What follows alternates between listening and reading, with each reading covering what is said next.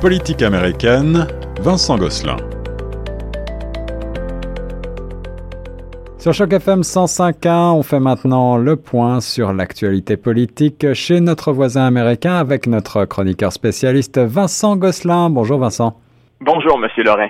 Alors Vincent, tout d'abord, on va parler ensemble de la rencontre de lundi soir entre le président Biden et euh, dix sénateurs républicains. En jeu, c'est euh, le grand plan euh, contre la pandémie qui est débattu. Oui, c'est très bien dit. Grand plan, grand plan de 1,9 trillion de dollars américains. Ça, c'est 1900 milliards de dollars pour la gestion de la pandémie et le sauvetage de l'économie, parce que c'est aussi un plan de relance économique. Et euh, M. Biden a besoin d'un appui bipartisan pour faire passer ce plan-là au Sénat. Ça lui prend 60 votes. Les démocrates en ont déjà 50 et ça prend 10 républicains supplémentaires. Il y a aussi une possibilité où il pourrait employer une mesure pour faire passer ça à majorité simple, mais ça, c'est possible juste si l'impact n'est que budgétaire, ce qui n'est pas le cas actuellement. Ça demanderait probablement euh, des petits changements dans le plan pour pouvoir passer ça à majorité simple s'il ne s'entend pas avec les républicains.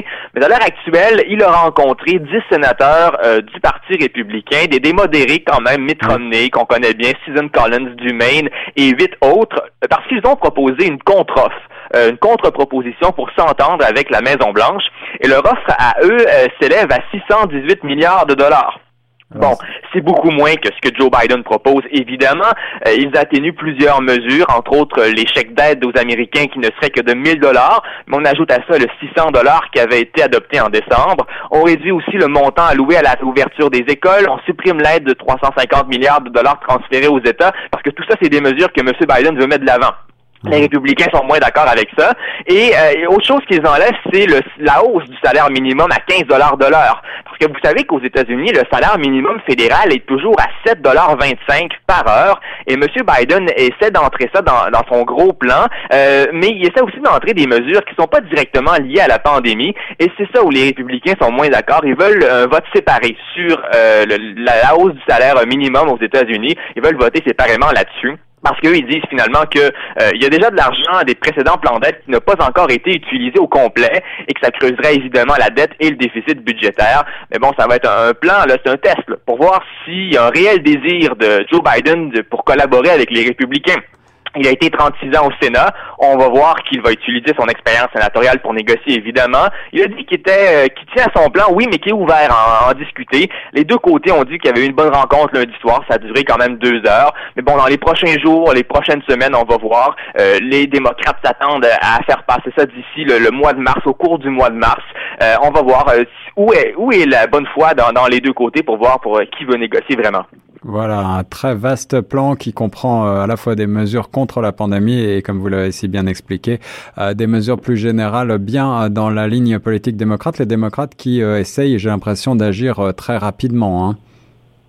Oui, ils essaient d'agir très rapidement et on va voir s'il y a une flexibilité du côté de la Maison-Blanche qui a l'air déterminée de faire passer son plan de 1,9 euh, trillion de dollars. Euh, ce que la secrétaire au Trésor, Janet Yellen, dit, c'est que le coût de l'inaction serait euh, beaucoup plus cher à long terme. Donc c'est pour ça qu'ils veulent passer un aussi gros plan. Mais du côté des républicains, on s'inquiète des mesures et de la hausse du déficit, entre autres. Alors, dans le reste de l'actualité, euh, ces derniers jours, on parle beaucoup euh, dans vos médias d'une élue républicaine euh, fidèle entre les fidèles à Donald Trump. C'est Marjorie Taylor Greene qui a été récemment qualifiée de véritable cancer pour le reparti républicain. Est-ce que vous pouvez nous en dire plus sur la personnalité de Marjorie Taylor Greene et ce qui est en jeu? Tout à fait. C'est juste trois mois depuis qu'elle a été élue en novembre à la Chambre des représentants. Elle représente, elle, le 14e district de la Géorgie et euh, elle est sous les projecteurs euh, énormément à l'heure actuelle pour de mauvaises raisons qui embarrassent évidemment son parti, le Parti républicain, parce qu'entre autres, elle appuie euh, plusieurs thèses de la théorie de conspiration QAnon et ce sont des déclarations passées qui refont surface et sur lesquelles elle ne recule pas. Et c'est ça le pire. Elle croit entre autres que Donald Trump a gagné l'élection, ni plus ni moins, euh, d'ailleurs, avant euh, d'être élue, elle avait, elle avait même été jusqu'à faire la promotion de l'exécution de plusieurs figures du Parti démocrate. Donc, euh, sans équivoque, des menaces de mort. Il n'y a pas de doute sur Nancy Pelosi, Barack Obama, Hillary Clinton notamment. dans la théorie QAnon, on pense qu'il y a un État, un État profond contrôlé par les démocrates. Et elle s'affiche clairement comme une fidèle de ce mouvement-là. Et ça inquiète. On fera pas la liste de toutes ces croyances et de toutes ces thèses qui sont euh, fausses, euh, euh, disons-le en passant. ce qui est surtout controversé à l'heure actuelle, c'est qu'elle a été nommée au comité de la Chambre des représentants en matière d'éducation et de travail. Hmm. C'est controversé et embarrassant parce qu'en 2012, il y avait eu une tuerie dans une école primaire et elle avait qualifié cette tuerie-là de coup monté. Bon, euh, ça embarrasse beaucoup le Parti républicain qui l'a nommé sur ce comité-là. Euh, euh, on ne sait pas si le, leader de la minorité, Kevin McCarthy, a vraiment l'intention de lui retirer ce siège-là parce que le leadership du parti peut retirer à, ses représentants le siège sur un comité. On sait que M. McCarthy a rencontré Mme Green hier soir. On ne sait pas vraiment ce qui en est ressorti.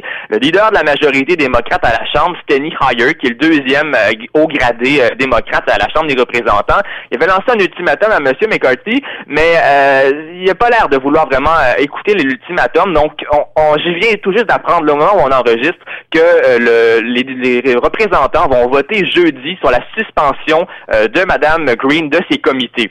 Donc, on va voir d'ici jeudi un vote pour la suspendre de ces différents comités, entre autres celui de l'éducation qui est d'autant plus controversé.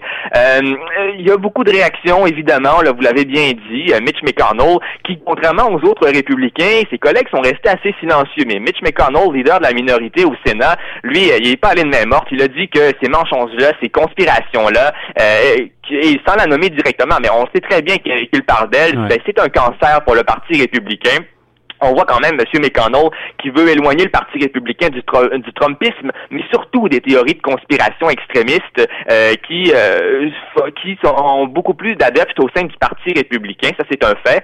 Euh, mais quand même, là, Nancy Pelosi, elle, de son côté, elle a dit que l'ennemi est au sein de la Chambre des représentants et c'est pour ça que les démocrates appellent à son exclusion même du Congrès. on n'en est pas encore là, mais une représentante pourrait être éventuellement relevée de ses fonctions aux deux tiers de la Chambre des représentants mais on, là, on en est seulement à la retirée de ses comités, mais elle, de son côté, Marjorie Taylor Greene répond, elle se défend toujours, elle, ne nie pas ce qu'elle a dit et elle ne euh, se récuse pas, là. elle ne retire pas ses propos non plus. Elle dit même qu'elle a l'appui de Donald Trump et euh, qu'elle va aller le rencontrer en Floride. On verra bien, on va continuer de suivre ça face à de telles contre-vérités et à des accusations euh, de, euh, de, de, harcèlement et, et euh, de soutien d'appel au meurtre, on est toujours surpris de ce côté-ci de la frontière qu'une élue puisse rester ainsi en fonction.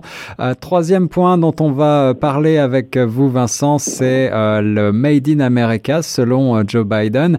Est-ce qu'on revient vers une sorte de protectionnisme en politique étrangère et en particulier en matière de commerce?